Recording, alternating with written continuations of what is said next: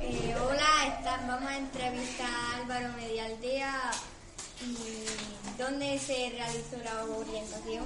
En el Nayo de Rincón. ¿Te gustó? Sí, mucho. ¿En qué puesto quedaste? No lo sé. ¿Cuántas balizas había? 12. ¿En qué minuto empezaste? 34. ¿Cuánto duró la carrera? Alrededor de media hora. ¿Te dieron algún trofeo?